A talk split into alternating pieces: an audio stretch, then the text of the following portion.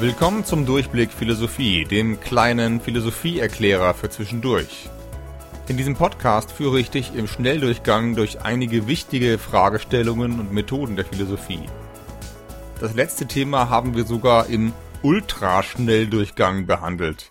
Mit der Frage nach der Willensfreiheit habe ich gerade mal fünf Episoden verbracht. Für diesen alten Schlager der Philosophie könnten wir auch locker mindestens drei ganze Podcasts lostreten.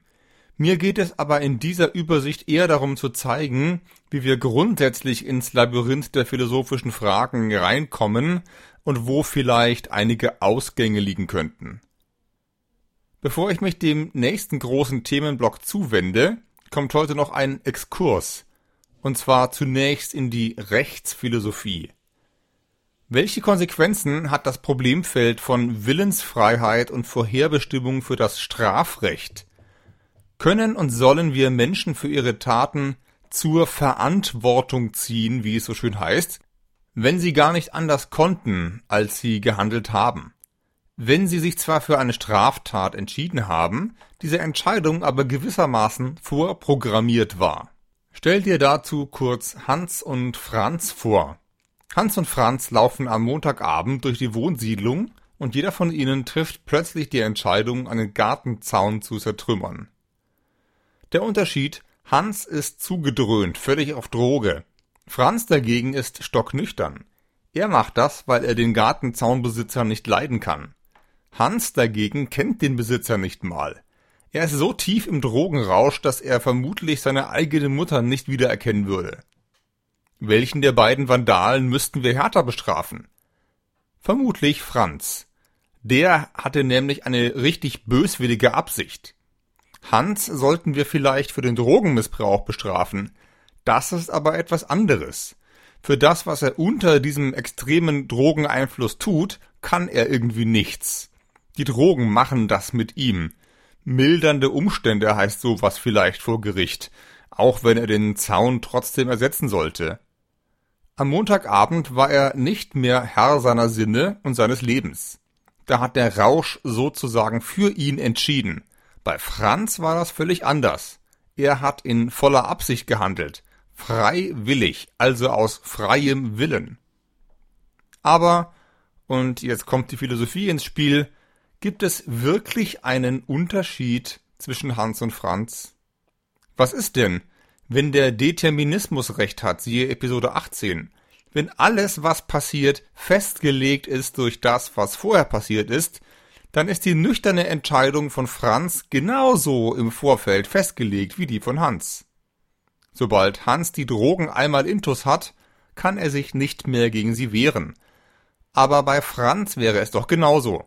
Er kann sich doch nicht dagegen wehren, dass sein Gehirn unter diesen Bedingungen solche Pläne schmiedet, und sie dann auch noch umsetzt. Wenn der Determinismus recht hat, müssten wir dann die mildernden Umstände, die für Leute unter Drogeneinfluss gelten, nicht auf alle Straftäter ausdehnen? Dann gäbe es doch nur noch solche Ausnahmen. Denn wenn mein Wille vorherbestimmt ist durch die Umstände, die ich nicht selbst geschaffen habe, dann konnte ich ja nichts gegen diesen Willen tun, und wenn ich nichts dagegen kann, kann ich ja wohl auch nichts dafür. Und wenn ich nichts dafür kann, dann darf man mich auch nicht bestrafen. Damit sind wir richtig tief im Thema der heutigen Episode. Sollten wir Menschen weiterhin für ihre Taten bestrafen, wenn doch alles, was sie entscheiden, sowieso genauso kommen musste, wie es gekommen ist? Versuchen wir zunächst mal das Problem besser zu verstehen. Man kann es auf zwei Weisen formulieren. Erstens, wenn alles vorherbestimmt ist, dann ist Strafe sinnlos. Zweitens, wenn alles vorherbestimmt ist, dann ist Strafe ungerecht. Beide Probleme hängen vielleicht zusammen, aber sie sind nicht genau dasselbe. Vielleicht ist jede faire Strafe sinnvoll, aber auch das hieße nicht, dass jede unfaire Strafe sinnlos ist könnte sie nicht doch einen Sinn für irgendjemand anderen haben, also einen ungerechten Sinn? Das ist doch denkbar. Sinn und Gerechtigkeit sind beim Thema Strafen nicht unbedingt dasselbe. Wir können beide Aspekte daher ruhig erstmal auseinanderhalten. Wir fragen zuerst, sind Strafen sinnlos, wenn der Determinismus recht hat? Und als zweites fragen wir, wären sie unter diesen Bedingungen unfair, ungerecht? Um Frage 1 zu beantworten, müssen wir erstmal herausfinden, was überhaupt der Sinn und Zweck von Strafen ist. Dazu gibt es natürlich ein eigenes Gebiet der Philosophie, nämlich die sogenannte Strafzwecktheorie. Kurzer Exkurs dazu. Man kann im Wesentlichen drei Strafzwecktheorien unterscheiden. Eine davon ist in die Vergangenheit gerichtet, die Vergeltungstheorie. Sie nimmt an, dass Strafen den Zweck haben, die Ungerechtigkeit wieder gerade zu biegen, die durch die Straftat in die Welt gekommen ist. Dagegen schauen die sogenannten Präventionstheorien in die Zukunft. Sie wollen verhindern, dass ähnliche Straftaten in der Zukunft nochmal passieren. Zum einen ist da die Individualprävention. Sie will den konkreten Übeltäter an der Wiederholung hindern, zum Beispiel durch Therapien und Resozialisierung. Zum anderen gibt es noch die Generalprävention. Sie soll alle anderen abhalten, straffällig zu werden. Die Bestrafung von Verbrechern soll die restliche Bevölkerung abschrecken. Wie du dir sicher denken kannst, haben alle drei Theorien ihre eigenen Stärken und Schwächen, die ich hier jetzt nicht im Detail ausbreiten werde. In der Strafpraxis kann jedenfalls jede von ihnen in bestimmten Fällen eine Rolle spielen oder eine Berechtigung haben. Zurück zur Frage. Zumindest die beiden Präventionstheorien sind durchaus sehr gut mit dem Determinismus vereinbar. Wenn die Strafe den Täter oder andere Menschen von weiteren Taten abhalten soll, dann heißt das ja, dass sie etwas verhindert. Verhindern aber heißt negativ verursachen, also festlegen, dass etwas nicht passiert. Auch das ist aber eine Festlegung. Die Präventionstheorien stehen also nicht quer gegen den Determinismus, sondern sie setzen ihn vielmehr gerade voraus. Wir bestrafen gerade weil wir damit einen bestimmten Effekt in der Zukunft erzielen. Genau das wäre dann ja der Sinn von Strafe. Der Determinismus steht dem Sinn von Strafe dann also nicht im Weg, sondern er garantiert dazu geradezu, dass Strafe einen Sinn hat. Bei der Vergeltungstheorie liegen die Sachen etwas anders. Vergeltung soll ein Ungleichgewicht aus der Vergangenheit wieder ins Lot bringen. Es kommt jetzt sehr darauf an, was genau dieses Ungleichgewicht ist. Angenommen, es geht darum, dass das Opfer in seiner Würde verletzt wurde. Wenn du von jemandem verletzt wirst, dann spielt die Absicht der Täterin eine zentrale Rolle, und zwar ihre freiwillige Absicht. Wenn sie anders gekonnt hätte, aber eben nicht wollte, dann hast du alles Recht, es ihr übel zu nehmen. Und vielleicht begründet sich daraus auch das Recht zu strafen. Hier hätten wir also ein Beispiel dafür, dass der Sinn von Strafe vielleicht davon abhängen kann, ob unsere Handlungen vorherbestimmt sind oder nicht. Das gilt aber wie gesagt nur für die Vergeltungstheorie und auch nur für eine bestimmte Version der Vergeltungstheorie. Und diese Version ist auch nicht so zwingend, wie sie vielleicht auf Anhieb klingt. Denn sie muss ja annehmen, dass ein bestimmtes Strafmaß genau die Verletzung ausgleichen kann, die durch den Vorsatz entsteht. Aber geht sowas überhaupt? Und selbst wenn ja, Geht die Verletzung dann weg? Nein! Wir haben dann doch einfach zwei Verletzungen statt einer. Man könnte auch sagen, dadurch wird eigentlich nichts besser, sondern im gesamten Endeffekt nur etwas schlechter. Diese eine Version der Vergeltungstheorie steht vielleicht quer zum Determinismus, aber sie ist sowieso nicht über jeden Zweifel erhaben. So viel also in aller Kürze, und das war wirklich sehr kurz, zu den Strafzwecktheorien und zur Frage, ob Strafen automatisch sinnlos wären, wenn der Determinismus recht hat. Nun zum zweiten Problem. Ist die Strafe unfair, wenn unsere Handlungen schon feststehen, bevor sie passieren? Der Gedanke ist hier folgender. Ich bin ja nur ein kleines Rädchen im System. Meine Entscheidung, den Gartenzaun zu zertrümmern, kommt aus irgendwelchen externen und internen Faktoren, die ich mir gar nicht rausgesucht habe. Meiner Neigung zur Aggression, den typischen Frust, den man am Montagabend halt so empfindet und überhaupt die schiere Hässlichkeit dieses Zauns, der da herumsteht und die ganze Welt mit seinem Aussehen beleidigt.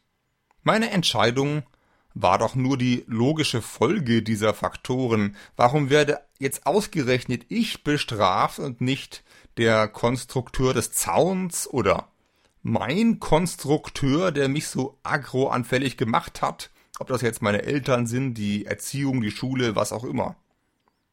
Die haben das Ereignis doch alle selber mit verursacht. Im normalen Leben würden wir so ein Argument natürlich nie bringen. Aber im normalen Leben machen wir uns auch gar nicht klar, was Determinismus wirklich bedeutet. Also, kann ich mich unter diesen Umständen nicht aus allen Strafen herausreden mit der Begründung, dass die Strafe nun mal unfair ist, wenn die Welt determiniert ist.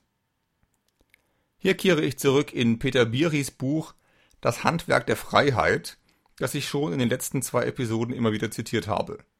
Biris Antwort besteht darin, Zitat, dass es keinen Standpunkt gibt, von dem aus man den Vorwurf der Unfairness erheben könnte. Zitat Ende. Kein Standpunkt heißt, selbst wenn das Argument an sich irgendwie sinnvoll wäre, gäbe es niemanden, der es wirklich vorbringen könnte, um sich zum Beispiel vor Gericht zu verteidigen. Die Situation wäre nämlich die folgende. Ich habe mutwillig den Gartenzaun zertreten. Ich habe mich einen Dreck um die Gefühle des armen Gartenzaunbesitzers gekümmert und um die Gefühle seines Nachbarn, dem dieser schöne Gartenzaun jeden Morgen Halt und Zuversicht gegeben hat. Alles das habe ich sprichwörtlich mit Füßen getreten. Das aber heißt für Biri, ich habe mich, Zitat, außerhalb des moralischen Standpunktes gestellt, Zitat Ende. Ich tue so, als ob Rücksicht nicht zählt. Der Clou ist, genau dieser Standpunkt ist bewusst blind gegenüber Fairness, er will von Fairness gar nichts wissen. Wenn ich diesen Standpunkt eingenommen habe, kann ich anderen aber nicht mehr vorwerfen, dass sie unfair sind. Denn fair und unfair gibt es ja plötzlich nicht mehr. Dann aber kann ich auch keine unfairen Strafen beklagen. Wenn ich nämlich die faire Behandlung vor Gericht einklagen will, dann gebe ich schon zu, dass es Fairness gibt.